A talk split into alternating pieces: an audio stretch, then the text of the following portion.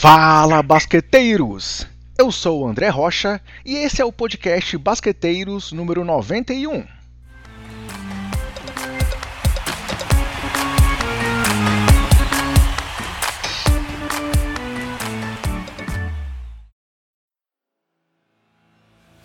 E dando início a mais essa edição, galera, preciso dizer que foi uma semana bastante movimentada na NBA, principalmente após o um anúncio, horas depois da publicação do nosso último podcast, de James Harden deixando o Houston Rockets após nove anos rumo ao Brooklyn Nets.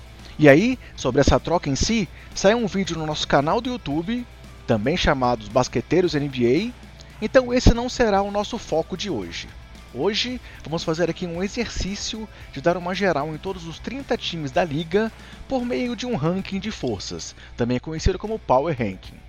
Obviamente a gente não vai poder analisar a fundo todos os times, pois para isso precisaria do quê? De umas 10 horas de programa. Então, na, a partir da próxima semana, nós seguiremos indo a fundo na situação específica de algumas franquias, como fizemos na semana passada com o Denver Nuggets e o Miami Heat. Mas voltando ao programa de hoje, para o nosso Power Ranking, nesse, após esse primeiro mês de temporada, recebo aqui um convidado que sempre ajudou o nosso projeto e mais uma vez topou prontamente aqui o meu convite. É o Luiz Araújo do Triple Double, que mais uma vez fará aqui um Power Ranking comigo no Basqueteiros. Bem-vindo mais uma vez, Luiz. Dá um alô aí pra galera que ouve o Basqueteiros, cara. Fala, André. Fala, pessoal. Beleza? Prazer estar de volta aqui com você gravando. E, cara, tô curioso para ver o que, que a gente vai. Como é que a gente vai dividir esses times aí no Power Rankings. Eu sei que você já pegou uma divisão aí pra gente conectando, né? Mas acho que nos próximos minutos vai ficar mais claro isso aí. Eu tô querendo ver onde que vai dar essa conversa. É isso aí. Eu me baseei no Power Rank da própria NBA nessa última semana, na semana 5 do Power Rank que eles divulgaram, mas já dei os meus pitacos aqui, puxando um time um pouco para aqui, outro um pouco para lá, e a gente vai discutindo isso aí é, no decorrer da presença. Mas mais uma vez agradeço você estar aqui comigo, e ainda mais no meio de uma temporada tão maluca e de um segundo ano tão difícil que a gente está vivendo e que a NBA está vivendo também, né? Tem sido uma loucura, com jogadores fora de ação, jogos adiados, é, mas pelo menos até agora, nenhuma situação mais séria envolvendo nenhum atleta ou funcionário de nenhum time, né, Luiz? Mas de qualquer forma, tá sendo uma temporada bem maluca, né? Bem difícil, né, cara? Não aconteceu nada, mas na real já tivemos aí jogos é, adiados, né? ou times esquentando em quadra bem desfocados, é, ali no limite, né? Entre o, entre o jogo ser adiado ou não. Então, assim, é, é, não está sendo uma situação fácil. Eu até defendo que a NBA deveria pausar, fazer uma pausa aí, não sei de quanto tempo, mas olhar com carinho, mais carinho para esse negócio que está acontecendo aí, tá começando a fugir de controle. Então, tá sendo uma temporada, né? Você falou bem, difícil, uma temporada diferente, como já era de se esperar, né? Por, por tudo que aconteceu, por, pelo calendário mais enxuto, uh, calendário enxuto e um ritmo maior de jogos, né? Enfim. E agora mais essa. Eu acho que uh, uma pausa agora não teria o efeito que teve no, um ano atrás, quando a gente não sabia o que, que ia ser no dia de amanhã. Agora a gente não está mais, graças a Deus, felizmente, a gente já tem muita coisa no horizonte aí quando a gente pensa em pandemia. Talvez é, os, os, planos da NBA de 72 jogos, de sei lá, cara, eu acho que não, faz mal rever planos e uma pausa para colocar um pouco em ordem a situação, acho que isso faria necessária. É, porque, como eu te falei, tá, acho que está fugindo de controle e é um risco. É, esse risco do coronavírus, assim, não, for, não vou nem falar que é um risco que eu não corri, é um risco que não deve ser corrido por ninguém. Beira uma irresponsabilidade até, sabe? É, já criaram um calendário com alguma margem de segurança, entre aspas, né? Não divulgaram todos os jogos até o final, mas, cara, eu concordo contigo. A gente até abordou isso aqui na nossa última edição, falando bastante sobre o impacto da Covid, mas, assim, realmente uma pausa nesse cenário aí, onde dá, para fazer um planejamento um pouco melhor, talvez fosse mais condizente até com o que a NBA fez lá no começo, né? Mas, é, quando está seguindo os jogos, vamos tentar continuar avaliando o que está acontecendo. Então, antes de passarmos para o assunto propriamente dito, vou só pedir licença para você para dar aqueles recados gerais para quem escuta aqui o Basqueteiros. É, o nosso podcast está disponível nos principais agregadores como Anchor, Castbox, Google, Apple, Deezer, Spotify e, e, e demais agregadores, sempre com o nome Basqueteiros. Temos também o nosso canal no YouTube, onde essa semana, como eu já citei, produzimos um vídeo aí com análise da troca de que levou James Harden para o Nets, e a ideia é estarmos cada vez ainda mais presentes nessa mídia aí do YouTube. Além disso, vocês podem acompanhar o trabalho do Basqueteiros nas redes sociais, sempre com o nome Basqueteiros e o nome de usuário BasqueteirosNBA, sendo o Twitter nosso principal canal de comunicação com todo mundo que curte o nosso trabalho. E também temos um canal com nosso grupo no WhatsApp, onde a gente pode bater um papo com vários dos nossos ouvintes e tem sido muito legal. O link está sempre disponível no nosso Twitter. E por último, mas obviamente não menos importante, nosso podcast também está sendo publicado agora dentro do portal Jumper Brasil. Então, se além de se manter bem informado, você quer outro caminho para acessar nosso conteúdo, é só lá na página do Jumper. Beleza, Luiz? Podemos então seguir em frente? Vamos falar de NBA, cara? Vamos, vamos, vamos lá.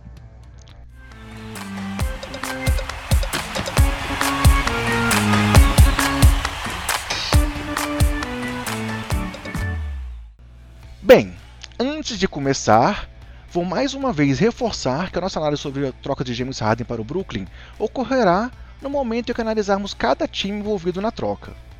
Então, como ponto de partida, é, já citei também, o nosso Power Rank será baseado na posição atual dos times no quinto Power Rank divulgado pela NBA, com alguns pitacos e alterações da minha parte e, claro, com os comentários do Luiz também no que ele achar que deve é, sugerir alguma alteração.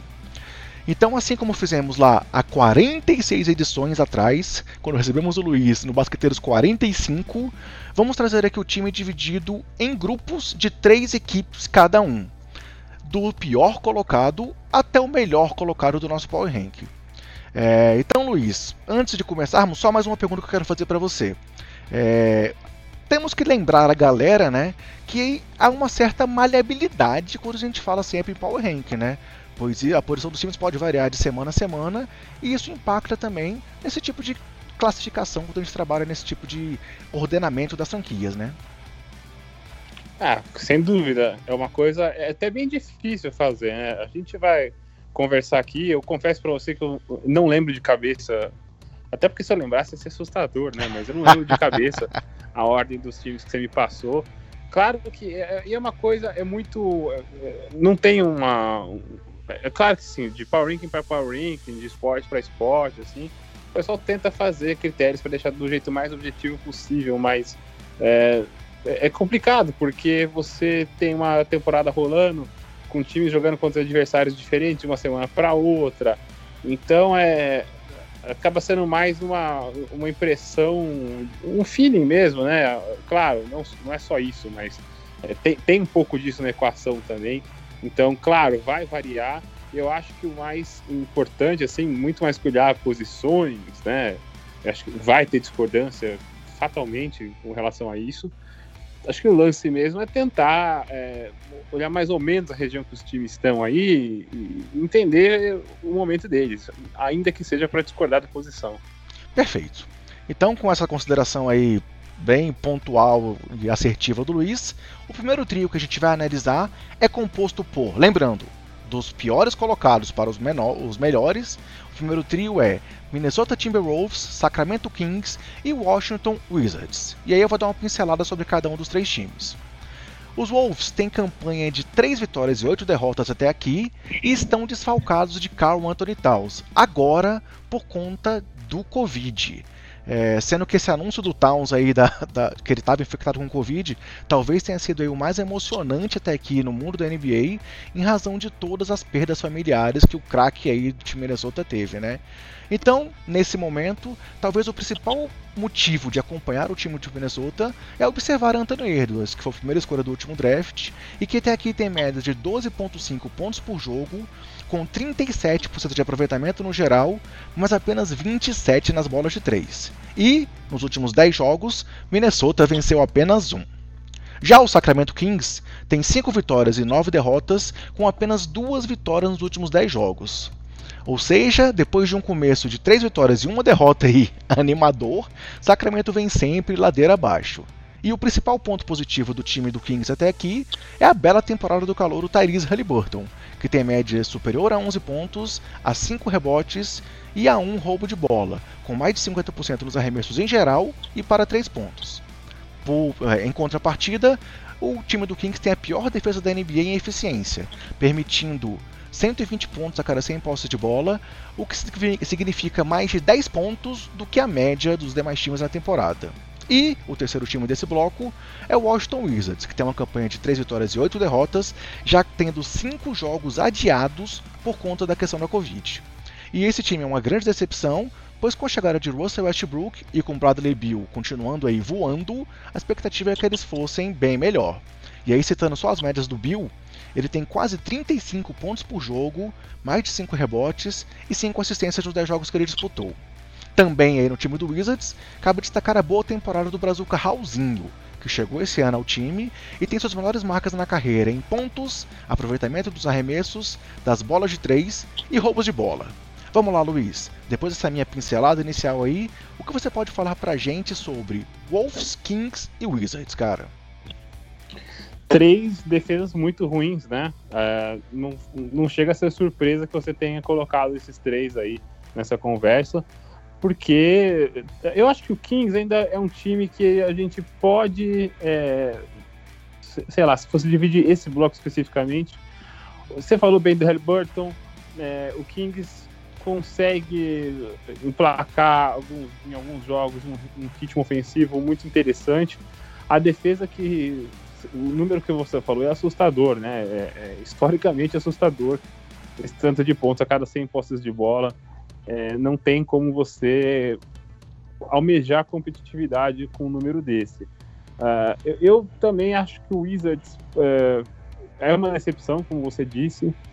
É um time que eu esperava muito mais, até pela chegada do Russell Westbrook e, curiosamente, ele tem sido um ponto muito negativo nesse time pensando em defesa.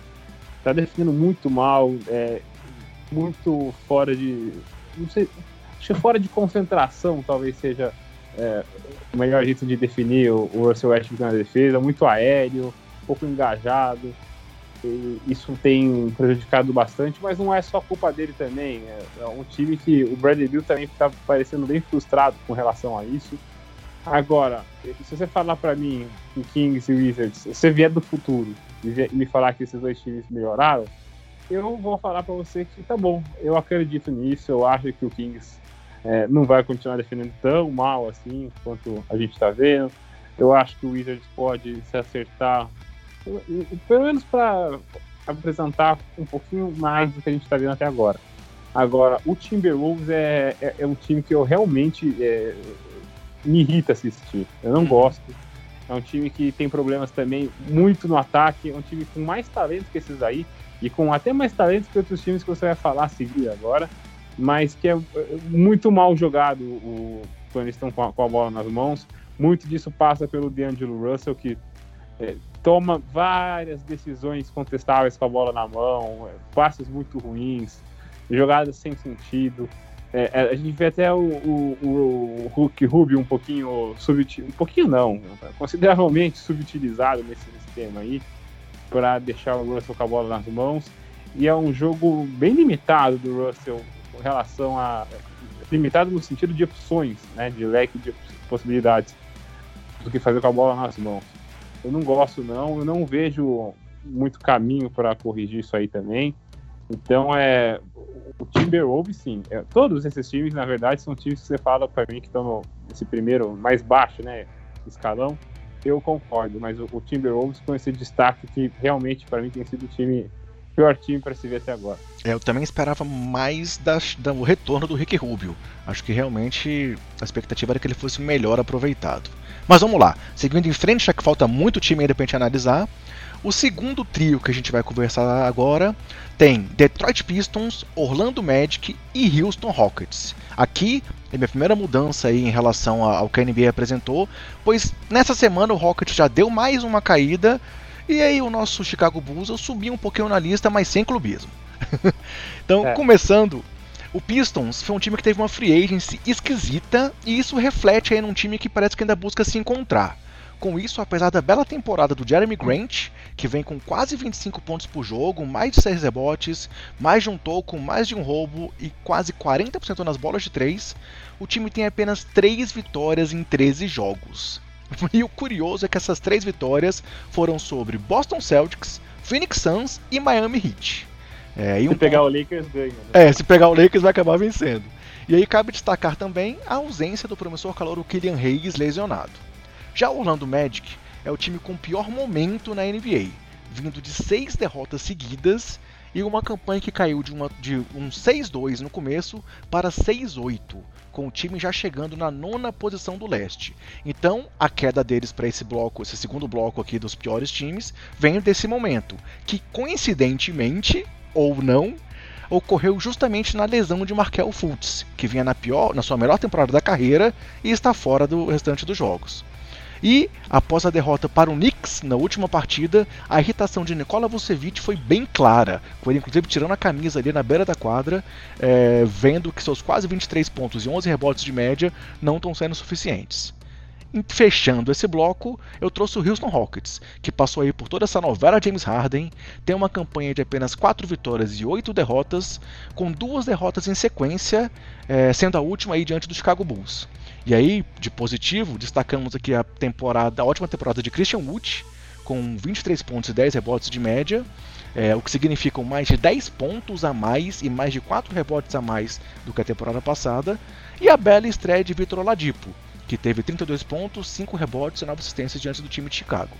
E agora, a minha colocação é que resta apenas para o time texano, né, apenas entre aspas, decidir se eles, para mudar a página e seguir em frente, vão pensar apenas aí nas futuras escolhas de draft e buscar mais trocas, é, pensando que realmente a saída do Barba foi um recomeço da franquia, e se vem mais trocas por aí, com PJ Tucker, Eric Gordon, John Wall, nomes que podem sair de lá e se eles vão partir para essa reconstrução total, ou se vão aproveitar a vontade de mostrar serviço de quem ainda está por lá para buscar alguma coisa.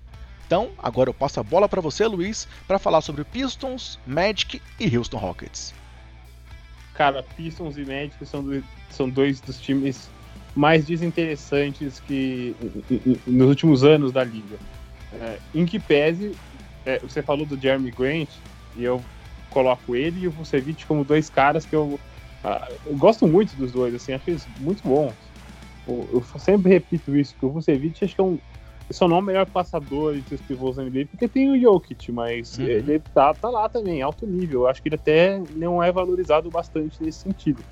Agora, são times muito disfuncionais, assim. O, o Pistons, cara, é, é, é, até, é até triste, assim, você ver como tá o Blake Griffin hoje. Exatamente. É, é um time que queda, né? caramba, uhum. não funciona. O, o Orlando Magic, eu acho que, que, eu acho que essa queda deles agora serviu para colocar as coisas um pouco mais normal, mas que eu acho que também não vai ser essa draga o tempo inteiro. Eles caíram bastante defensivamente e é um time que tem, tem, é um time muito limitado por lesões e até por questões de elenco mesmo. Eu, eu acredito que eles vão dar uma, uma, uma evoluída ainda defensiva que vai fazer eles voltar a vencer alguns jogos mas não imagino algo muito superior à campanha de mais ou menos 50%, o melhor cenário possível. E aí é uma coisa que eu levo para o Houston Rockets também. A diferença é que o Rockets, é, eu acho que o, é, eles até poderiam ter, querer trocar o John Wall, mas não vai rolar. Acho que é muito. O John Wall tem um contrato muito difícil de, de alguém engolir. Uhum. E o John Wall tá jogando bem. O John Wall é a grande dúvida que tinha em relação a ele é se ele conseguiria se manter, é, se mostrar é, saudável, você conseguiu jogar basquete depois dessa lesão séria que ele teve, dois anos parados, né?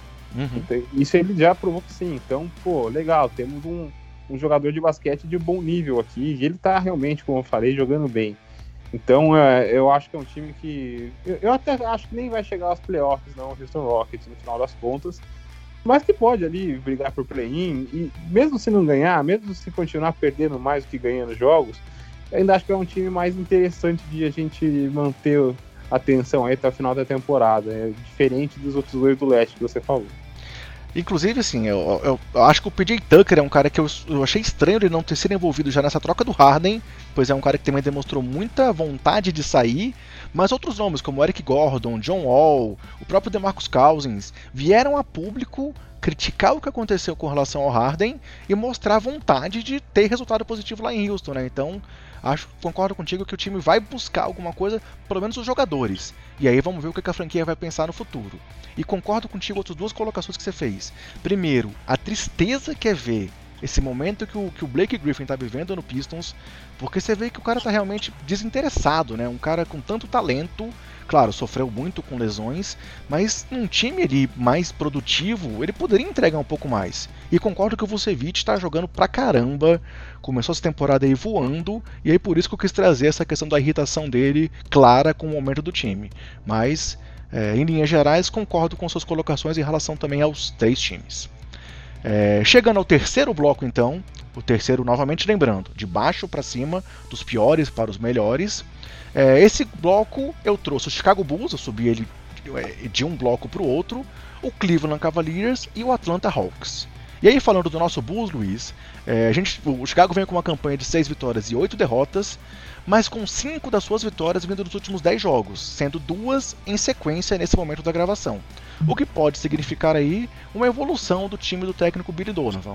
E aí destaque em Chicago para Zach Lavine, que é o quinto sexto da liga nesse momento, com mais de 27 pontos por jogo, é, e também para Laurie Markkinen, que tem 19 pontos, 7.1 rebotes, é, Kobe White, que vem com 16 pontos, 6 assistências e 5 rebotes por jogo, sendo que esses três jogadores têm média de acima de 35% nas bolas de 3, e a bela temporada também é do calouro Patrick Williams, que já foi inclusive elogiado por LeBron James pela marcação.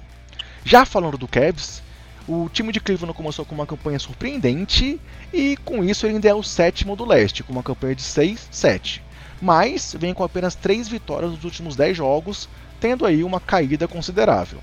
É, e aí falando sobre o, como o time chegou até aqui, o núcleo jovem do time vem muito bem, comandado aí pela dupla Saxland, né, o, o Colin Sexton e o Darius Garland, que vem combinando para mais de 40 pontos por jogo. E tem também o André Drummond, colecionando duplos-duplos e com médias até aqui de mais de 19 pontos e mais de 16 rebotes.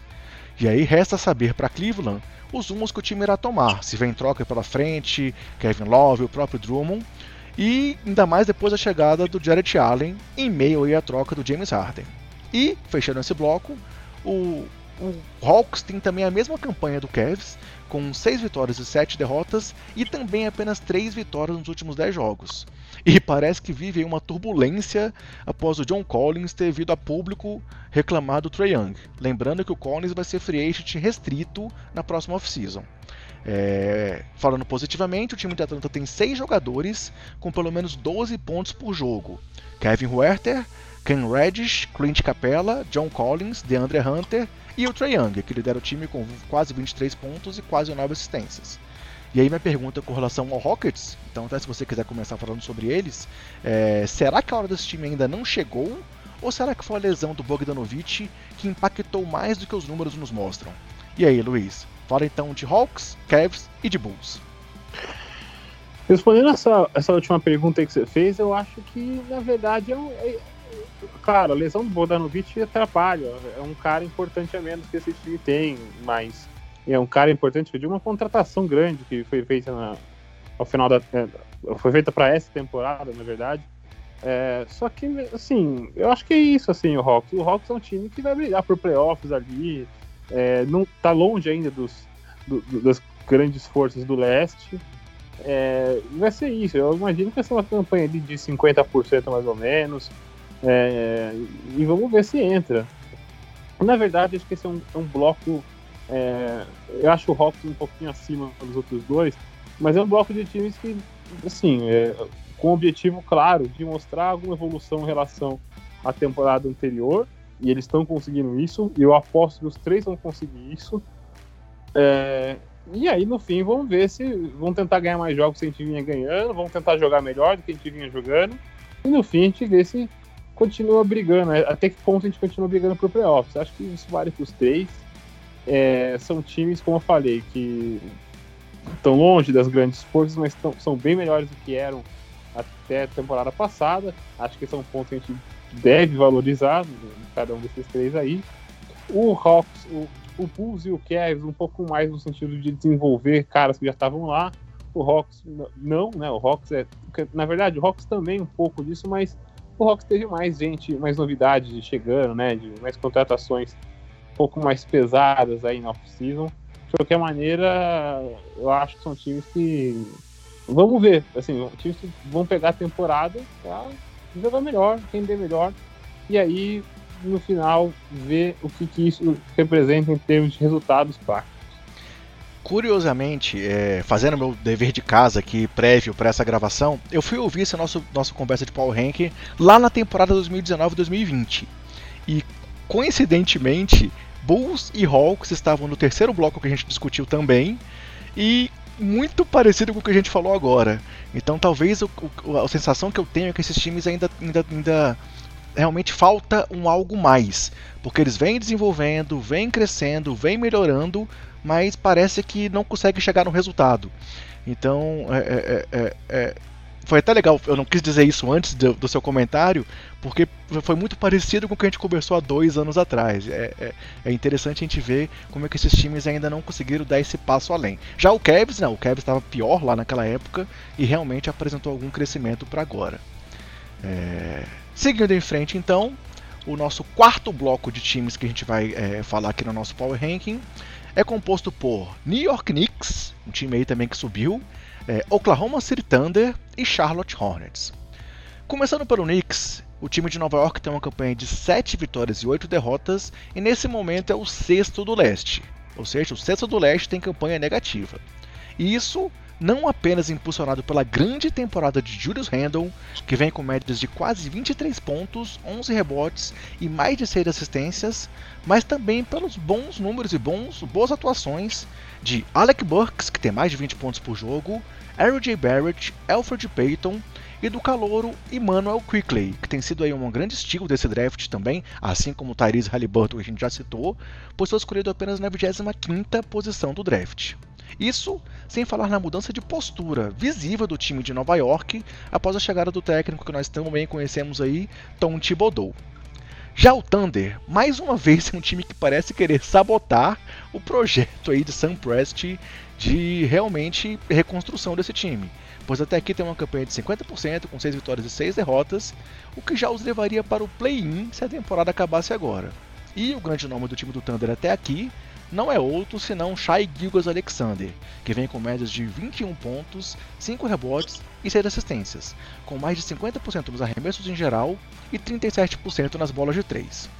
E fechando esse bloco, temos o Charlotte Hornets, que vem com uma campanha de 6 vitórias e 8 derrotas, mas tem 3 derrotas seguidas nesse momento, apesar de ter nomes como Gordon Hayward, Terry Rozier e o calouro Lamelo Ball vindo muito bem. Falando do Hayward, que parece que está realmente mostrando é, que ele faz por merecer o contratão, talvez não tão grande, mas o contrato que ele recebeu de Michael Jordan, vem, médias, vem com médias de mais de 22 pontos, 5 rebotes, mais de um roubo e mais de 40% nas bolas de 3. Terry Rozier tem quase 20 pontos por jogo. E Lamelo Ball vai surgindo como um forte candidato a calor do ano, com quase 12 pontos, quase 7 rebotes, mais de 6 assistências e um roubo e meio de bola por partida. E aí, Luiz, perguntas. Será que o Knicks vai, vai voltar aos playoffs enfim? E o que a gente pode esperar desse time do Thunder e do time do Hornets, cara?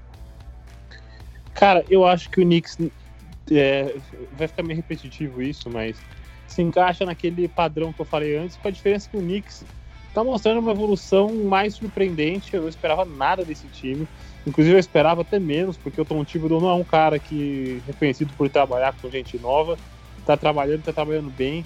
É, é, um time muito mais é, esforçado defensivamente. Um time que não ainda falta muito em termos de talento. Dá para lembrar tá o tanto fazendo... que o Jimmy Butler lutou para ter um espaço com o Thibodeau, né? Lá atrás. Exato. E, e, e muita gente passou no busco, naquele bus com ele.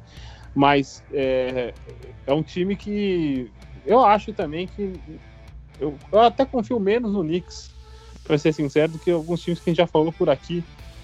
Mas isso parte até. Eu, eu, eu tô falando isso de uma maneira até de exaltar o Knicks, eu esperava nada. Uhum. Absolutamente nada desse time. E a gente tá vendo um resultado muito bom no, no sentido de, de, esforço, atenção defensiva e até uma, uma, isso é um mérito do Thibodeau, né, de fazer os caras é, acreditarem que eles podem vencer todo o jogo. Eles não vão ganhar todos os jogos, mas você botar isso na cabeça dos jogadores e que eles têm que fazer a coisa certa defensivamente, que fazendo isso aí os times conseguem ter chance de ganhar qualquer jogo, isso faz diferença para os caras que entram na quadra e eles valorizam isso aí. Então, é, já tem sido uma grande história a temporada até agora, seguramente. Agora, com relação ao resto, o Charlotte Hornets, é, você falou do Hayward, é, o Lamelo Ball também tem tido algumas boas atuações. Tem alguns caras que já estavam lá, que já mereciam é, alguma atenção desde a temporada passada, mas é, eu, eu, não confio ainda nesse Hornets, não, não sei te dizer por que, que eu não estou é, vendido com relação à, competitividade desse time. Então, é, o que eu gostaria de destacar desse bloco mesmo, e aí sim, é um time que eu é, coloco acima desses, e até mais confiável que esses, é o Thunder, porque é impressionante como um time que está se recusando a, a, ser ruim como pareceria que seria, né? E você falou do Gilbert Alexander, mas rola uma, um desenvolvimento de jogadores ali interessante pra gente ver, porque o Dort também saiu do nada. Uhum. Tem uns caras ali no, no, time também que, lógico, não vão ser All-Stars, não, não, vão ser craques de bola, tá, mas assim, são bons role players porque o Thunder precisa. É um time que ainda vai. Não vai para playoffs, assim, no, no Oeste, tá surpreendendo, mas eu, eu duvido, duvido, duvido muito que vá. Ainda assim é um time que vai jogar todas as partidas ali com não levando a sério, que isso é meio infantil de falar, mas é, para ganhar. Vamos, vamos enfrentar os caras aí, sabe? Nessa mentalidade de vamos jogar, vamos enfrentar e se tiver chance, vamos vencer. Isso faz muita diferença. É, é uma postura. Pode até perder muitos jogos na temporada, mas é uma postura vencedora que lá na frente vai fazer muita diferença para esse processo de construção deles.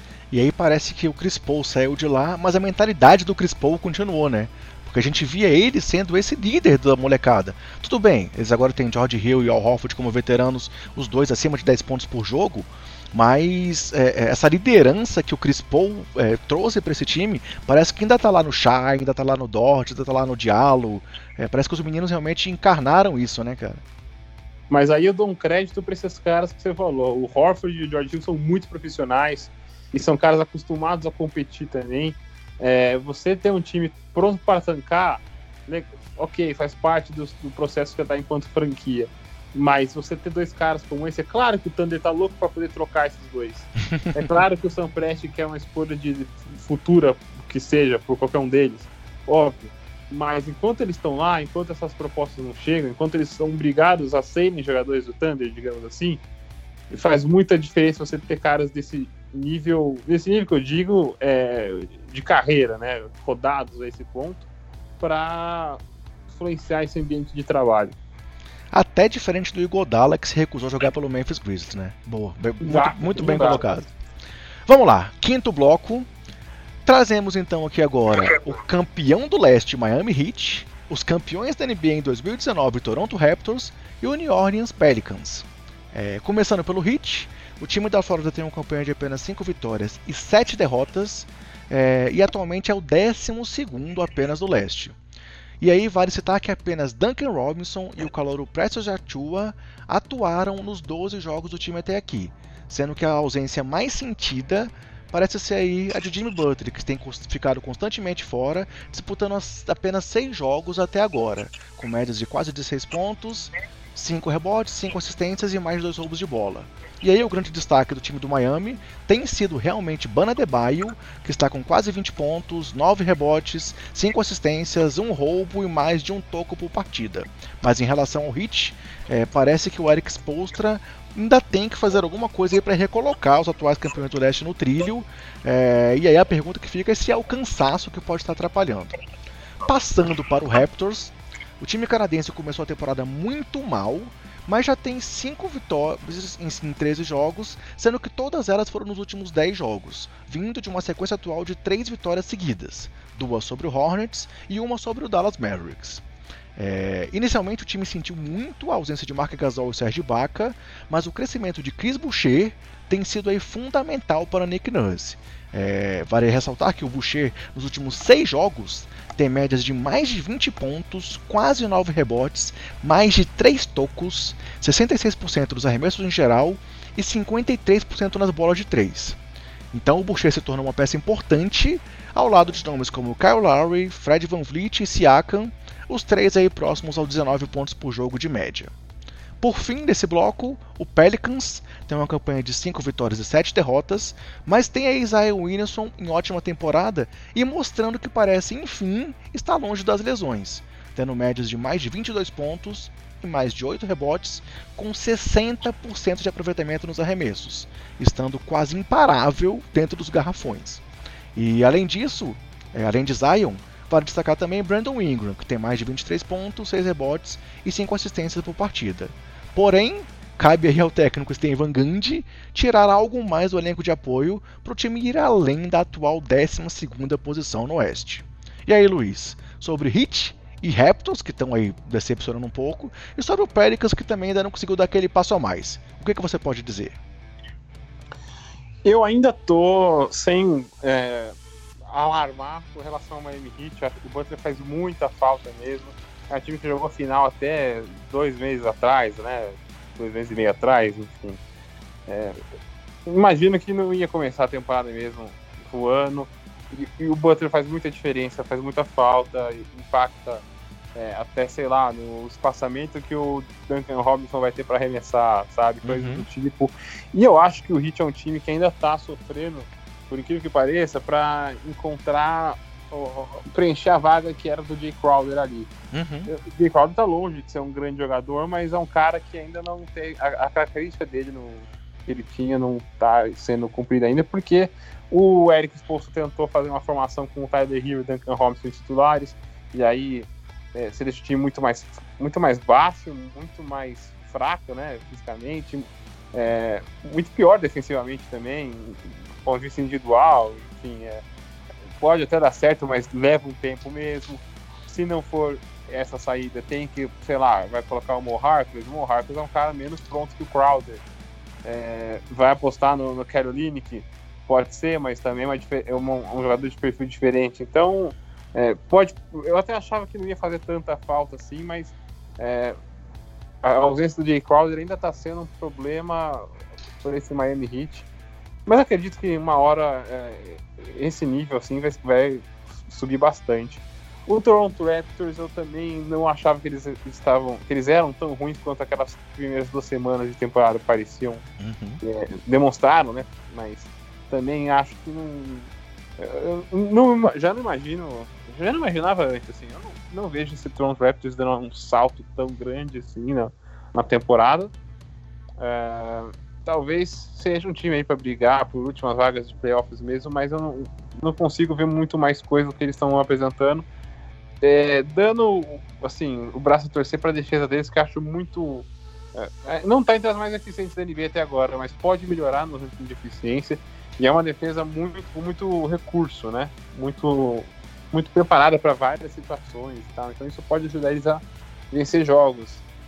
É, e por fim, o Pelicans, falando de novo de defesa, é um time que está tentando emplacar um, uma defesa do, do Stan Van Gundy ali, que está preenchendo bem o garrafão, ainda permite muitas bolas de três pontos. Você falou do Zion, mas é, eu sei que você falou do Ingram também. Eu acho que o Ingram está sendo ainda mais impressionante do ponto de vista ofensivo. Uhum. A questão é que defensivamente esse time precisa muito do Bledsoe e do Lonzo Ball, que ao mesmo tempo são caras que é, não não por causa do, das características individuais deles, é, não, não é que eles são jogadores ruins ofensivos, mas é, são encaixes é, pensando em destravar esse ataque mais complicados. Não geram então, tanto é espaçamento, né? Uhum. É, é um quebra-cabeça que o Van Gundy vai terminar de montar. E, e, falta aquele encaixe dos times do Vangante, né? Que é aquele, aquelas bolas de três. Ele até botou recentemente aí o Alexander Walker como titular em algumas partidas, mas realmente nem a rotação parece que ele ainda conseguiu encontrar o que se encaixa melhor no estilo dele, né? É... Indo em frente aqui, o sexto trio de times que a gente está trazendo para essa análise é composto por Memphis Grizzlies, San Antonio Spurs e aqui mais um ajuste que eu fiz, eu puxei o Denver Nuggets um pouquinho para baixo e subi o Golden State Warriors. É, começando com Grizzlies, apesar de ter ficado sem o Jamoran por 8 dos 13 jogos até aqui, o time tem uma campanha de 7 vitórias e 6 derrotas, o que é bem animador. É, e o Moran voltou tem dois jogos, sendo que o time do Grizzlies vem de 5 vitórias seguidas e no momento é o oitavo do Oeste. E muito disso graças ao jogo coletivo do time de Memphis, que tem 11 jogadores com média superior a 8 pontos por jogo. Sendo o Jamoran, obviamente, o cestinha, com mais de 22, além de 7 assistências. Falando do San Antonio Spurs, o time tem 6 vitórias e 4 derrotas nos últimos 10 jogos, sendo duas vitórias consecutivas, e é no momento o quinto do Oeste, com uma campanha total de 8 vitórias e 6 derrotas. E engraçado dizer isso, mas esse é um San Antonio Spurs com muita cara de San Antonio Spurs e de Greg Popovich, que cresceu muito após a volta do Malamarcus Aldridge e que tem destaque para os 20 pontos de DeMar DeRozan, além de 7 assistências, e de belas temporadas de John T. Murray, que também é um candidato aí a jogador que mais evoluiu, com 15 pontos, 7 rebotes, 5 assistências e 1.4 roubos por jogo, e para a evolução do jovem Keldon Johnson, que também tem mais de 14 pontos por jogo e 7 rebotes. E um time aí que para mim tem sido particularmente a minha grande decepção até aqui é o Nuggets, que no momento é apenas o 11º colocado do Oeste, com uma campanha de 6 vitórias e 7 derrotas. E isso apesar da temporada absurda de Nicole Jokic, que vem com média de triplo-duplo, com 25 pontos, mais de 11 rebotes e mais de 10 assistências, além de acertar quase 60% dos arremessos, quase 40% das bolas de 3 e ter quase 2 roubos por partida. E além disso, ter 8 jogadores acima de 10 pontos por jogo. É, sendo que Jamal Murray, apesar da oscilação, é o segundo cestinha com 20.3 pontos. E aí a minha pergunta sobre o Denver, de novo, talvez para começar a análise, começando pelo último, é se é a ausência do Michael Porter Jr. que está fazendo tanta diferença assim, já que o time também teve que se reencaixar, principalmente pela saída do Jeremy Grant, é, sendo que o Porter, nos dois jogos, os quatro jogos que ele disputou, desculpa, foram quatro, teve quase 20 pontos por jogo, é, mais de um toco, mais de um roubo e quase três bolas de três. E aí, Luiz, é o Porter Jr. que está fazendo tanta falta para o Denver? E o que você pode falar sobre Grizzlies e sobre o San Antonio Spurs? Não sei se é só ele, não. Eu falava até com o Ricardo, né, um tempo atrás, lá no podcast Triple Double, como esse time do Nuggets é, sentiria falta do Jeremy Grant. Uhum. E, obviamente, não só no ataque, né? No ataque ele, ele faz zero falta para esse time, mas é, é, é, um cara que a gente viu nos playoffs, ele deve ter sido. É, eu não vou falar o melhor jogador do time fora o Jokic, porque o, o Jamal Murray tava mesmo surreal. Mas o Nuggets, é, é, pra ser justo, cara, eu, eu acho que eles vão. Não vão ter essa campanha negativa, vão voltar a vencer jogos com um pouquinho mais de frequência. Mas eu continuo inclinado a achar que é um time pior do que era na temporada passada. É, simplesmente por. Não, não, não é só que o, que o Jeremy Grant é um excelente jogador, que é um. Não, é, é um bom jogador. Mas é, mais ou menos na pegada que, que a gente falou de Crowder antes, é, é, é uma baixa que ainda está sendo difícil encontrar resposta para suprir dentro do elenco. De resto, o, o Spurs eu gosto muito de como ele, o, o, Greg, o Greg Popovich está trabalhando caras novos para colocar dentro dessa rotação. É, minha, eu tô até achando, eu tô até retomando meu gosto por ver o, o DeMar DeRozan jogar, mas é, até porque não passa por ele tanto o, o, o poder do Spurs até agora. É, você falou uns caras novos aí que acho que estão sendo muito curiosos da gente ver jogar, como estão sendo. E assim, um basquete muito. Eu nem achava que ia ser tão divertido ver Spurs nessa temporada, para ser sincero com você. Eu, achava, eu tava esperando mais uma coisa mais engessada, mais uma coisa com, sei lá, o Aldridge monopolizando a bola ali. É, aquela coisa que a gente chegou a ver nos, nesses últimos tempos. Uhum. E não tem sido assim, e que bom que não tem sido assim. É, não é um time para brigar lá em cima no Oeste mesmo. Até considero que seria uma grande vitória se fossem mesmo para playoffs, voltassem né, para playoffs depois de ter ficado fora da temporada passada. Mas é, já merece uma atenção que eu acho que não daria se, se você me perguntasse lá atrás na temporada. Uhum. E com relação ao Grizzlies, muito curioso, né? Que é um time. É, tem, tem, uma coisa interessante acontecendo ali.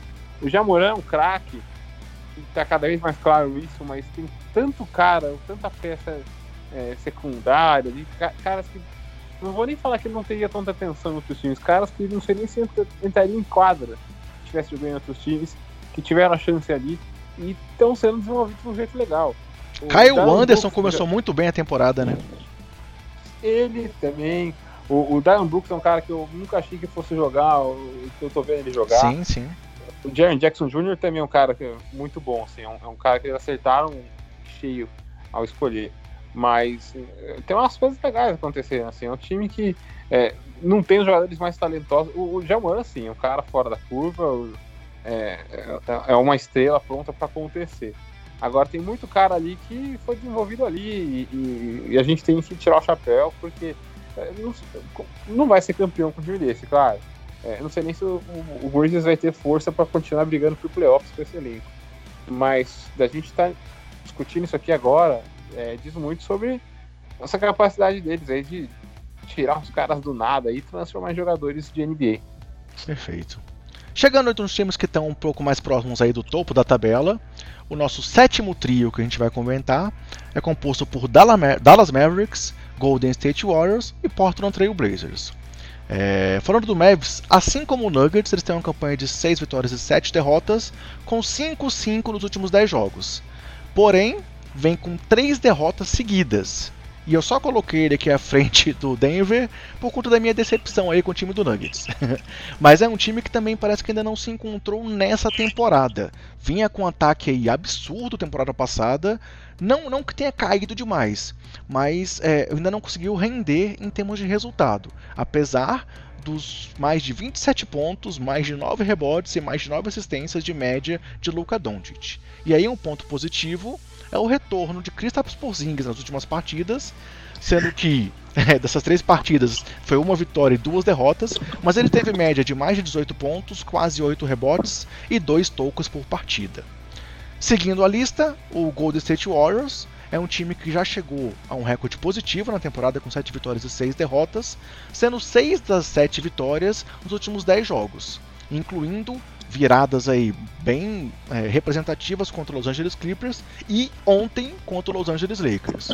E claro, o grande nome do time na temporada é o Stephen Curry, que tem jogado aí em modo MVP, é, chegando inclusive a ter aquele jogo de 62 pontos diante do Portland, e que vem com médias aí de mais de 28 pontos, mais de 5 rebotes, mais de 6 assistências, mais de um roubo de bola e mais de 4 bolas de 3 por partida. E também eu trouxe como destaques é a boa temporada de Eric Pascal, que vem com 12 pontos por jogo em apenas 19 minutos. E a estreia do calouro aí, James Wiseman, que também tem 10 pontos e 6 rebotes, além de um toco e meio por partida.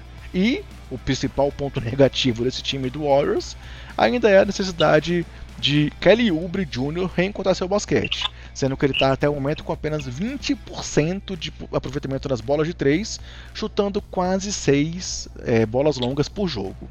Por fim, falando do Portland Trail Blazers nesse bloco, o time tem campanha de 8 e 6, com 6 vitórias nos últimos, últimos 10 jogos, mas agora tem os desfalques não apenas de, de Yusuf Nurkic, como também do CJ McCollum, que se lesionou. É, ou seja, mais trabalho para Damian Lillard, que precisará jogar aí para suprir a ausência do McCollum e dos seus mais de 27 pontos por partida. E aí o Lillard vem até aqui com médias de 28 pontos e 6 assistências, mas vai ter que render ainda mais. E o ponto negativo do time de Portland foi aí o não encaixe até agora de Robert Covington, que para mim tinha sido uma grande contratação, mas que vem com médias de apenas 6 pontos e 30% de aproveitamento nos arremessos em geral e de 3 pontos. E aí, Luiz, é, o Golden State Warriors realmente voltou, mesmo sem Clay Thompson, e o que você espera desse time do Dallas e do time do Portland? Ah, são times em prateleiras diferentes do sentido de expectativas, né? Uhum. É, eu, para mim tá bem claro que Dallas Mavericks é, tem no Luca Doncic um cara que muito, muito possível, muito provavelmente, digamos assim, é, vai passar perto de morder o MVP em algum momento da carreira dele, é, ou vai estar perto disso algum nos próximos anos aí mas que é um time que precisa de mais que isso se quiser pensar em. Não vou nem falar brigar por título tão logo, vou falar quiser brigar por vencer séries de playoffs. Tá ainda, assim, tá longe disso, tava na temporada passada. É, e, e, a gente está vendo agora também um time que está alguns degraus abaixo ali das que a gente consegue ver de grandes forças da conferência. Agora, com relação a, a, aos outros que, que, você falou, eu gosto, eu sou muito fã do Warriors, gosto muito do Curry que estava falando, tá? Realmente jogando muito, mas é, ajuda muito ter o Draymond Green de volta, porque uhum. é um uhum. cara que libera até muita coisa no próprio Curry, sem falar na, na liderança dele para defender, é, na leitura dele. Ele é um, um, comandante ali dentro de quadro mesmo. O Kelly Oubre tem machucado mesmo o time com os arremessos dele, mas é um cara que, que, que ele força muito o erro do adversário, ele tá, tem marcado cada vez melhor. Eu tô vendo até o Andrew Wiggins, que nunca achei que eu fosse elogiar na vida. No jogo contra o Lakers ele fez um bom papel defensivo. É, longe de ser um grande marcador, assim, ainda não dá para falar isso sobre ele, mas é, deu para ver uma postura ali e, um, um, nível de, de envolvimento defensivo que não dava para ver nos tempos de Minnesota. Então, vale a pena a gente ressaltar isso daí. Eu acho que o Warriors é um time que é, é eu acho, fico muito feliz de ver esse time funcionando é, dentro do que eu, é, é, esse elenco agora permite, né? Um elenco bem menos é, poderoso do que desses últimos anos, até antes do Durant chegar lá. Porque o Clay Thompson faz muita falta mesmo. É um time para chegar em playoffs e aí vamos ver como é que vai ser o, o, o cruzamento na primeira rodada para ver se consegue avançar para semifinais. Já seria um, um feito e tanto nessa temporada. Mas vamos aproveitar o Curry e, e, vale muito a pena ver o Green mesmo, porque por tudo isso que eu te falei agora, né? Uhum. É, quem que mais está faltando? Portland Trail Blazers. Pois é, é um time que decepcionou muito, você falou do Covington, porque eu esperava ter um time que fosse defender muito melhor. E o Covington, em teoria, parecia um, um, um cara feito para esse time, né? Sim. Um cara que vai ajudar a defender o, o, o, o perímetro, um cara que tem agressividade para sair em bloqueios lá longe do, do garrafão. Mas, putz, é, eles entram apanhando para entender que defesa que eles devem usar nos jogos. E a defesa tem sido muito ruim. E não é culpa do Covington, não é uma má fase do Covington, é um. É, é, é, é um problema coletivo que aí a gente olha que o Covington está sendo afetado. Assim, não é um cara que vai mudar ele sozinho o time. Ele é um cara que sofre quando não está em ambientes que potencializem as coisas que ele tem. É, eu acho que esse time. É, a gente já viu o Blazers fazendo isso, né? O Blazers dando uma, um tipo de arrancada ali mais pra frente na temporada. É, não tá, assim, olhando friamente, não tá uma campanha em números tão ruins. Acho que a gente esperava um pouco mais. É, vai, vai ser muito ruim agora jogar sem o, o CJ McCollum. É, especialmente assim, o CJ McCollum, né? Que tava num nível uhum. ótimo também, pelo menos ofensivamente. Mas é, é, eu, eu, acho que a defesa estava tão ruim, mas tão ruim, tão abaixo, que ajustando um pouco isso daí, eles conseguem dar um salto legal. É, claro, aí de novo entra uh, o, peso que a gente faz, né, o contraponto de, das lesões. Mas a, a margem para melhora, uh, ela existe aí, está bem clara. É, realmente as lesões têm atrapalhado muito esse time do Blazers, né? É, o Nurkic lesionou no passado, agora tá fora de novo. O McCollum vai fazer muita falta. Zach Collins ainda não retornou. É, com isso, o Ennis Canter vai ter muito mais minutos aí do que é, talvez fosse esperado na rotação do time, mas eu também acho que o Portland é um time que deve crescer. E eu sempre digo uma coisa: temos que respeitar o Golden State Warriors. Então, é, realmente a gente não pode dar mole aí para Curry e companhia. E com relação ao Dallas Mavericks, só um comentário. Você falou aí sobre o, o, o ficar perto do prêmio de MVP. Vale lembrar que naquele videozinho que teve é, divulgado antes de ele entrar na NBA, era o quarto ano que ele ia ser MVP, hein? Lembra disso? Você lembra daquele vídeo que foi divulgado lá atrás, cara? que ele falava que ia ser calor do ano, depois ia ser All-Star, e no quarto ano ele ia ser MVP, você lembra disso não? Não, não lembrava. Tem, tem um videozinho bem legal que foi lançado quando ele, quando ele foi draftado. É, vamos lá, o nosso antepenúltimo trio é, é composto por Phoenix Suns, Indiana Pacers e Utah Jazz. E aqui É, eu subi o time do Brooklyn Nets, ele tá treina nesse grupo pelo ranking da ESPN, e também subi um pouco o time do Philadelphia 76ers, é, não pelo momento atual, mas pelo começo deles na temporada. É, começando a falar dos times então, é, pelo time do Arizona, Chris Paul e companhia tem uma campanha de 7 vitórias e 5 derrotas, mas vem de duas derrotas seguidas. E aí com isso caíram para a quarta posição do Oeste, o que já é algo bem positivo pois o Phoenix Suns desde 2010 não vai aos playoffs e nesse momento teria uma chance de voltar até com mando de quadra. É, e aí o cestinha do time do Monte Williams segue sendo Devin Booker, com mais de 22 pontos por jogo, mas vale destacar outros nomes, como Michael Bridges, que tem mais de 15 pontos por jogo, com quase 45% nas bolas de 3, o DeAndre Ayton com um double-double de média, com quase 13 pontos e 12 rebotes, e o veteranaço Chris Paul, que também chegou aí para organizar a casa, é, junto com Jay Crowder, e o Chris Paul tem médias de mais de 13 pontos e quase 9 assistências por partida. Indo para a Conferência Leste, temos o time do Indiana Pacers, que no momento tem uma campanha de 8 vitórias e 5 derrotas, e também é o quarto da sua conferência, mesmo com o TJ Warren fora já há 9 jogos e tendo ficado sem Oladipo por 3 partidas antes da troca com o Houston Rockets, e agora estando sem o Caris LeVert que veio aí na troca, na troca é, envolvido como peça na troca do James Harden e acabou afastado é, em razão de um tumor no rim. E aí vale até comentar que o Lever disse que essa troca foi uma benção para ele, pois ele não tinha sintoma nenhum, e se não fossem os exames feitos aí no meio da troca, ele não ia saber disso tão cedo. E os grandes nomes da campanha do Indiana até aqui são Domantas Sabonis, que está com quase 22 pontos, 13 rebotes e 6 assistências de média, Malcolm Brogdon, que tem 22 pontos, 7.5 assistências e 1.8 roubos. O Miles Turner com absurdos 4.2 tocos por partida. E o técnico Nate Bjorken, que foi um cara que realmente chegou, mudou o encaixe do time rapidamente e fez aí trazer nada de saudade do técnico Nate McMillan. E fechando esse bloco com o time de Salt Lake City, é, Donovan Mitchell e Rudy Gobert, é, os dois aí com contratos renovados, seguem sendo os principais nomes à disposição do técnico Quinn Snyder, numa campanha de 9 vitórias e 4 derrotas que os coloca em terceiro no Oeste.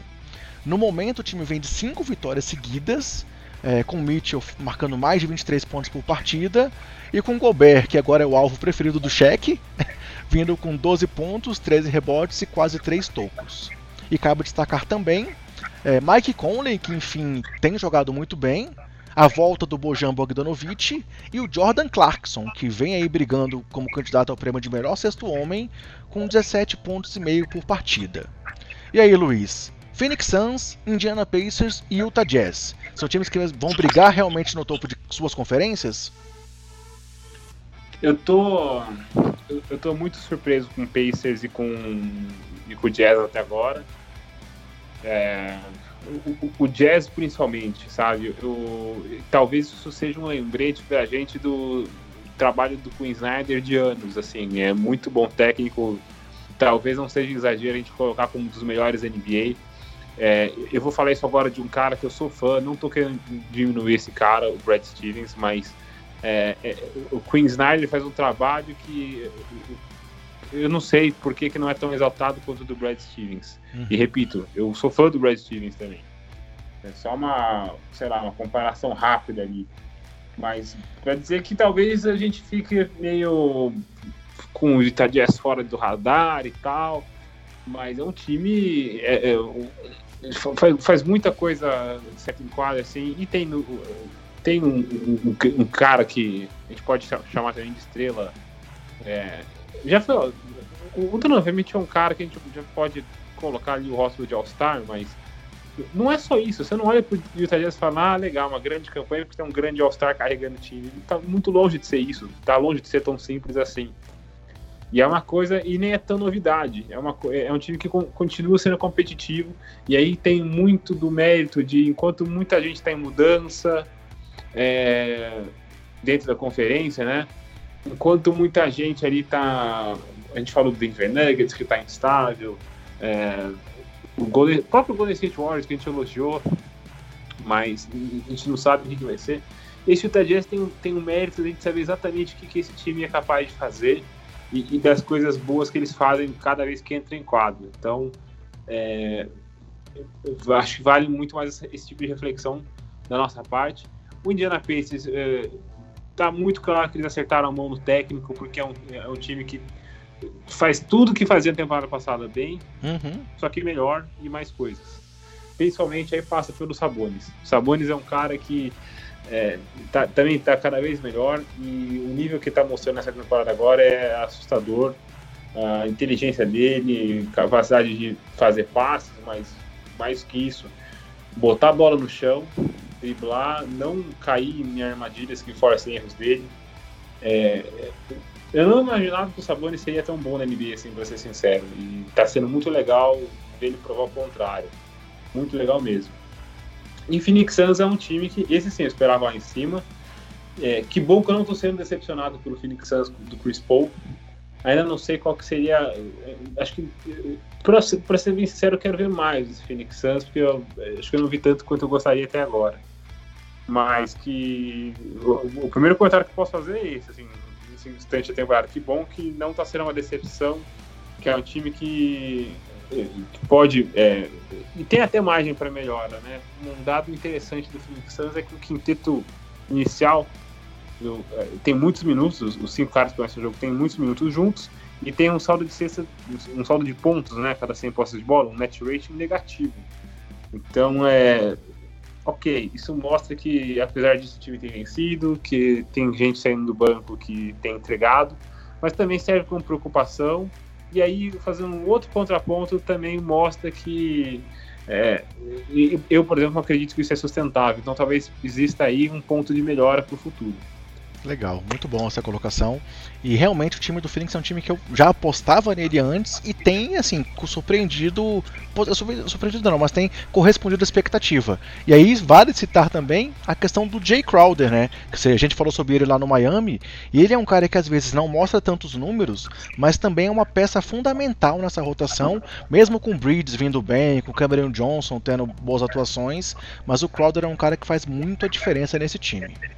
É, chegando próximo então aqui do nosso final, é, reta final mesmo aqui do nosso Power Ranking. Nesse penúltimo bloco eu vou mudar a minha própria regra e vou trazer quatro times, é, pois estão um pouquinho atrás dos dois que vão se sobressair na nossa lista final. Então eu trago um trio do leste que tem Philadelphia 76ers, Boston Celtics e Milwaukee Bucks, além do Los Angeles Clippers. É, começando pelos Sixers, o time do Philadelphia tem uma campanha até aqui de 9 vitórias e 8 derrotas e caiu de primeiro para terceiro do leste após ser bastante impactado aí pela questão da Covid. É, tiveram aí o caso positivo do Seth Curry e chegaram àquele cúmulo de disputar um jogo contra o Nuggets com apenas 8 jogadores listados e somente 7 em condições de jogo. Na situação que eu não entendi porque a NBA não adiou aquela partida. E aí tem um trio que vem muito bem em Joel Embiid, com 21 pontos e 11 rebotes, em Ben Simmons, que tem quase um triplo-duplo de média, e em Tobias Harris, que vem com 19 pontos e 43% nas bolas de 3. É, todos os três com mais de um roubo e um toco por partida. Mas cabe destacar também no time do técnico Doc Rivers, Seth Curry, que está com quase 60% nas bolas de 3, Shake Milton e Tyrese Maxey, os dois últimos crescendo muito aí depois desse problema da Covid.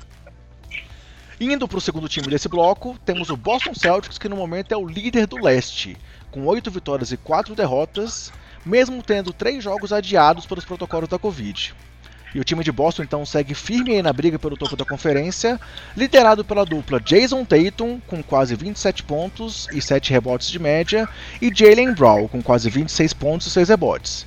E aí, se a gente somar a isso o retorno de Kemba Walker após 11 jogos fora, temos que ver aí exatamente até onde chega o time de Brad Stevens. Passando para o terceiro time do bloco, temos o Milwaukee Bucks, do duas vezes MVP Giannis Antetokounmpo, com uma campanha de 9 vitórias e 5 derrotas, é a mesma do Philadelphia e logo após do Boston Celtics. E aí agora lá em Milwaukee, além da dupla Giannis, que vem com 27 pontos, 10 rebotes, 5 assistências, um roubo e um toco de média, e Chris Middleton, que também vem com mais de 22 pontos por partida, eles contam com Drew Holiday no elenco, que é um cara também que chega para ajudar tanto a defesa quanto o ataque.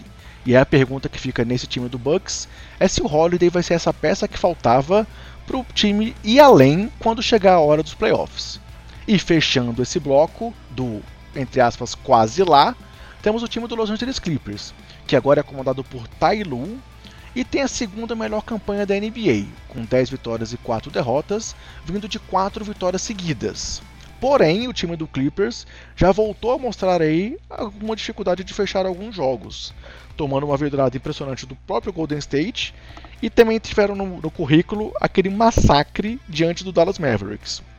E aí vale lembrar, claro que aquele jogo foi fora da curva, foi tipo 7 a 1 aí da Alemanha no Brasil, mas resta a gente saber até onde o Paul George, que vem com 25 pontos por jogo, 6 rebotes, 5 assistências, 51% nas bolas de 3, e o Kawhi, que também vem muito bem, com 25 pontos, 43% nas bolas de 3 e outros números importantes, conseguirão chegar aí na hora de decisão.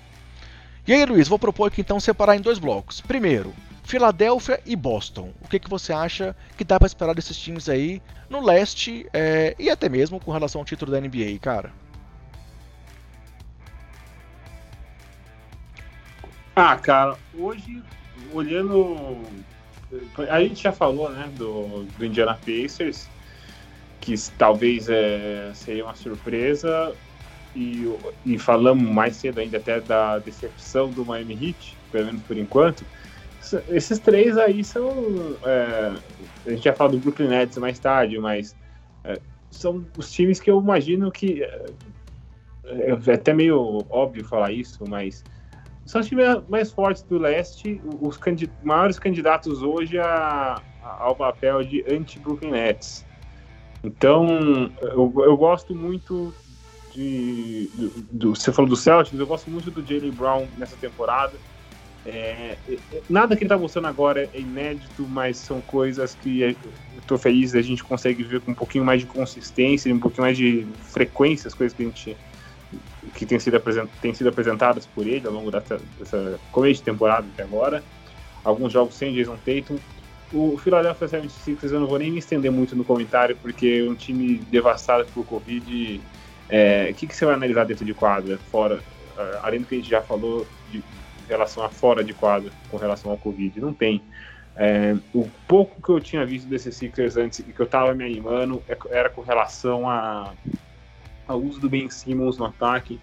É, ele estava sendo muito mais usado em movimento, muito menos como aquele cara batendo bola, paradão, um ataque meia quadra para criar espaço e aí não saía nada mesmo. É, não sei até que ponto isso seria sustentável, até que ponto daria certo, mas era uma coisa diferente do que a gente estava vendo. E aí abrir espaço um pouquinho para o Tobias Harris fazer às vezes de condutor primário, não condutor primário da bola, mas o organizador de jogadas principal ali. Ele teve uma fase muito boa no Clippers antes, muito tempo atrás, né? Quando ele tava. É, falava, você tem All-Star por aí na época. Mas... Com o Doc Rivers, né? Exatamente.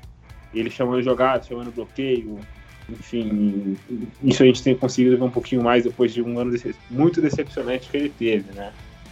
E então são times que continuam sendo confiáveis, continuam sendo confiáveis não, porque o Sixers não era, né? O Sixers está tá tendo, tá apresentando algo que a gente não conseguiu ver na temporada passada e que talvez seja decisivo ali pro, pro, pro projeto dos Sixers, né, agora com o Daryl Morey por ali. E o Bucks é um time que tem o MVP, é, realmente considero que se fortaleceu desde a temporada passada é, e vai lutar até o fim para ter a melhor campanha da NBA também. Eu realmente acredito que é um time isso pelo menos uma teoria, né? Um time pronto para ter uma temporada melhor do que a gente viu. É, é, desculpa, temporada não, uma pós-temporada, né? Para chegar em playoffs mais preparado do que para responder melhor em situações de desafio, né? Como foi, diferente do que foram nas duas últimas temporadas. E... Mas. É... Ah, desculpa, pode, pode concluir.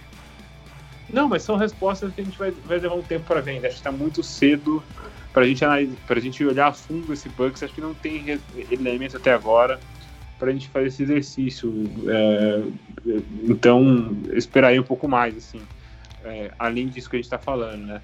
Agora, o Clippers é um time que, se não for o Clippers ou o tal do anti-Lakers no Oeste, acho que não teremos. Qualidade, assim, é, talento individual para isso no elenco existe, é, o, Paul George está jogando muito melhor do que estava jogando na bolha, isso é uma boa notícia. mas acho que ainda faltam algumas coisas do ponto de vista coletivo. É, até assim, coisas básicas, olhando de fora, pensando em quintetos confiáveis, é, também coisas que só o tempo vão, vão mostrar.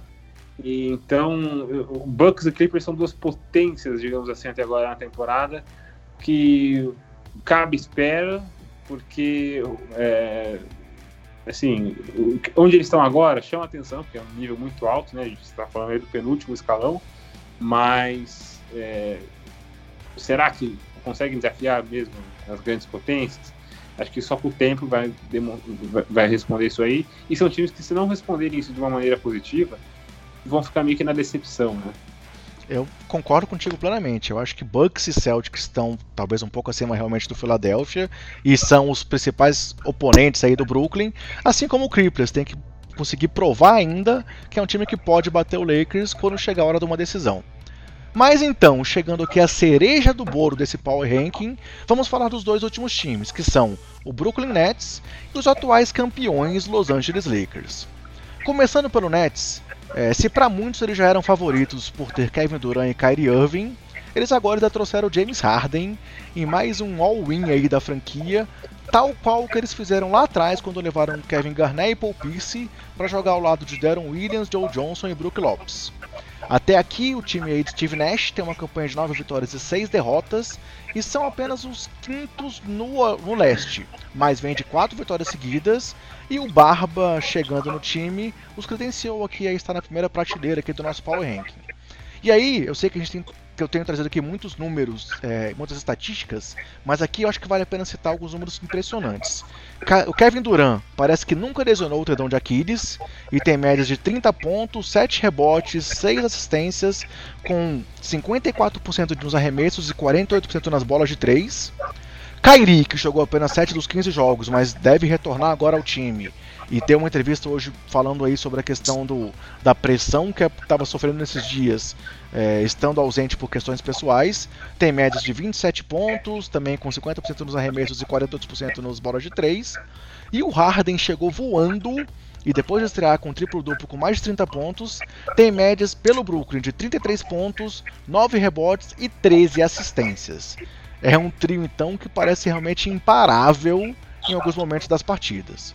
Já o Lakers é o time de melhor campanha da temporada, com 11 vitórias e 4 derrotas, sendo 8 vitórias nos últimos 10 jogos, e tem mostrado aí um trabalho ainda melhor do que quando foi campeão na bolha da NBA. E aí cabe destacar o Dennis Schroeder, o novo armador titular do time, que vem aí com 15 pontos por partida.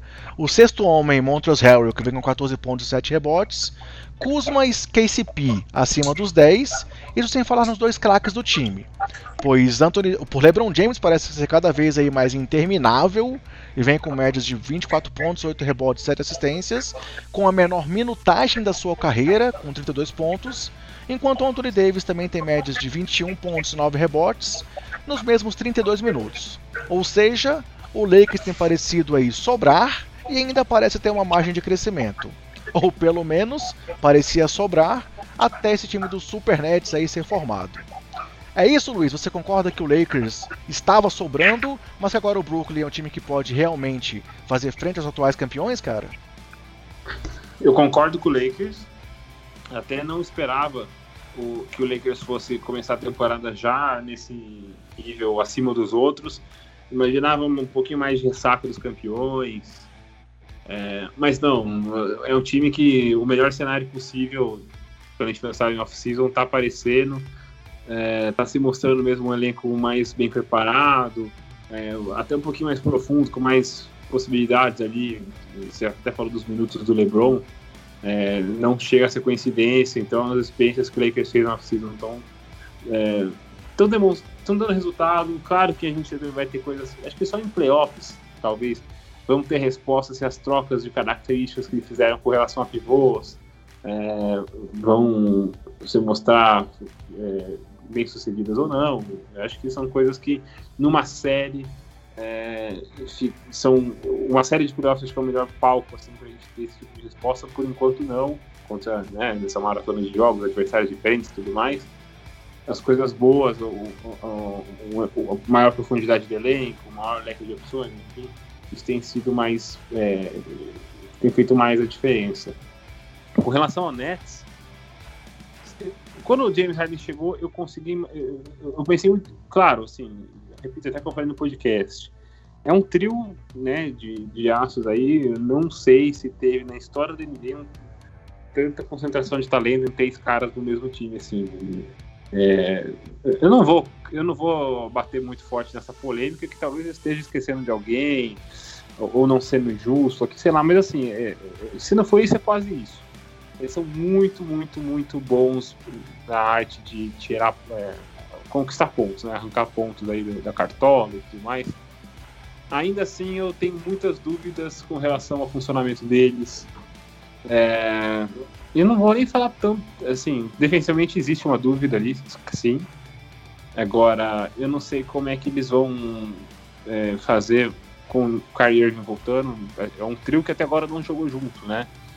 É, a questão de domínio da bola é realmente um, uma coisa a, a se pensar, uma, um, um, problema. É, a gente sabe que jogos de basquete são vencidos por quem tem melhor time, quem tem o time que tem um melhor encaixe, o time que consegue, como time, funcionar melhor. E hoje o Lakers é um time de basquete que está sobrando na NBA. O Brooklyn Nets é um projeto disso. Tem ali muito talento, mas a gente sabe que o que não vem, assim, não são.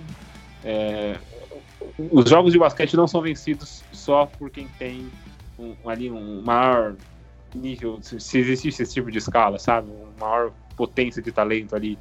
Não é assim que funciona. E como é que vai ser quando James Harden não tiver bola nas mãos? Como é que vai ser quando o Kyrie Irving estiver monopolizando as bolas? E como é que ele vai se comportar sem, as bolas nas mãos, sem a bola nas mãos? É, tem saída para tudo isso. Mas, de novo, são três caras com características que a gente pensa muito mais. O Dura um pouco menos, vai. Mas os outros dois que a gente pensa muito em bola nas mãos, domínio do ataque, em dribles, né? O, não preciso nem estender muito sobre como Harden e Kyrie é, tem o drible como característica forte do, do, estilo de jogo deles.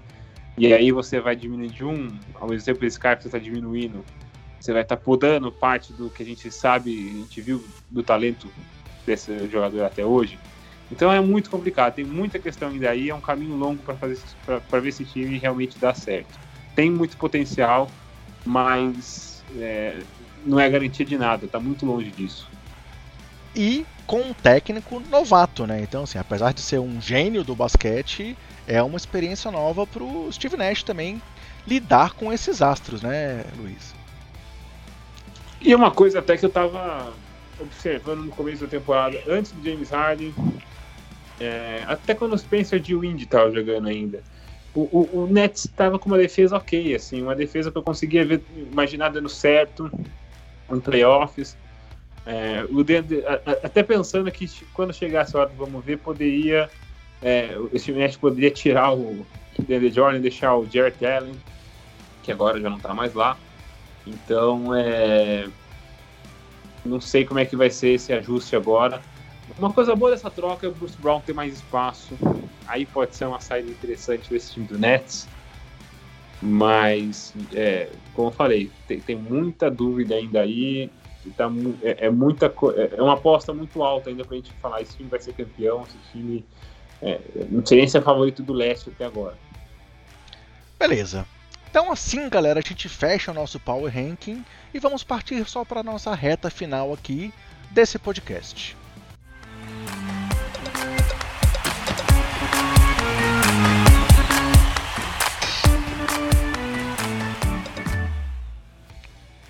E como a gente acabou falando sobre os 30 times e passou por vários detalhes de todos, não teremos curtinhas nesse, nessa edição.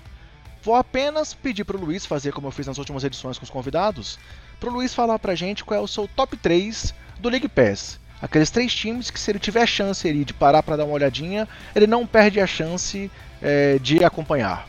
E aí, Luiz, qual, qual é o seu top 3 do seu League Pass? Nossa, cara. Não sei. É difícil citar três, eu sei. É, então, eu vou pensar bem rápido aqui, mas pode ser que daqui a pouco eu me arrependa da ordem, eu tenha esquecido algum. Sei lá, cara, mas vamos ver. Uh... É legal vir no feeling assim também, é legal vir, vir, vir de bate-pronto. Eu vou falar para você, não, sei, não significa que são os melhores times, sim, sim. os que eu mais costumo ver. Cara, o Bulls por motivos óbvios, que eu torço pro Bulls, eu acabo vendo muito mais jogos do Bulls que eu deveria ver. Então o Bulls é um dos três times que eu mais assisto. É, fora isso, eu tô vendo. É, bom, acho que o Pelicans eu coloco ali também. E mais um, cara. Eu não sei se eu falo Warriors. Vou falar Warriors. Ou talvez não. Eu acho que eu vou falar o. O Indiana Pacers é um time que eu, que eu, que eu tô gostando de ver. É, o Bulls eu não tô gostando. O Bulls eu falei que eu, eu vejo por. por Masoquismo, né? né? Por torcida e tal. Agora o Pacers está sendo um time legal.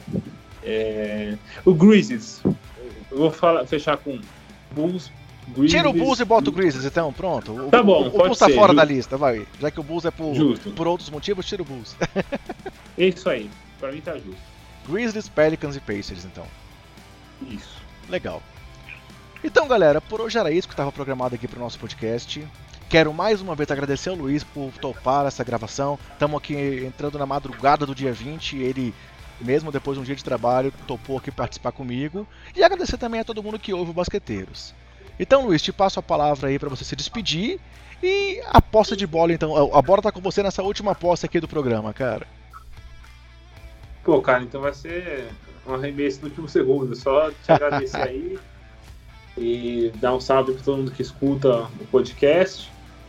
E é isso, cara. Tem muito chão ainda da temporada, né? Vamos ver o que mais ela reserva pra gente. Espero que sigamos todos em segurança, que é o mais importante antes de qualquer coisa dentro de quadra, né? A gente já tá num momento muito difícil, apesar de vacina no horizonte aí, mas tem chão. Então vamos todo mundo tomar cuidado e que uma hora espero que as coisas voltem ao normal para valer. Legal. Pegando esse seu gancho, então, vamos despedir do pessoal dando aquele recado de sempre que eu tenho dado aqui no podcast. Galera, lembre-se, a pandemia não acabou. Então se cuidem, cuida dos seus, cuida do próximo e até mais. Abraço, Luiz. Valeu. Valeu.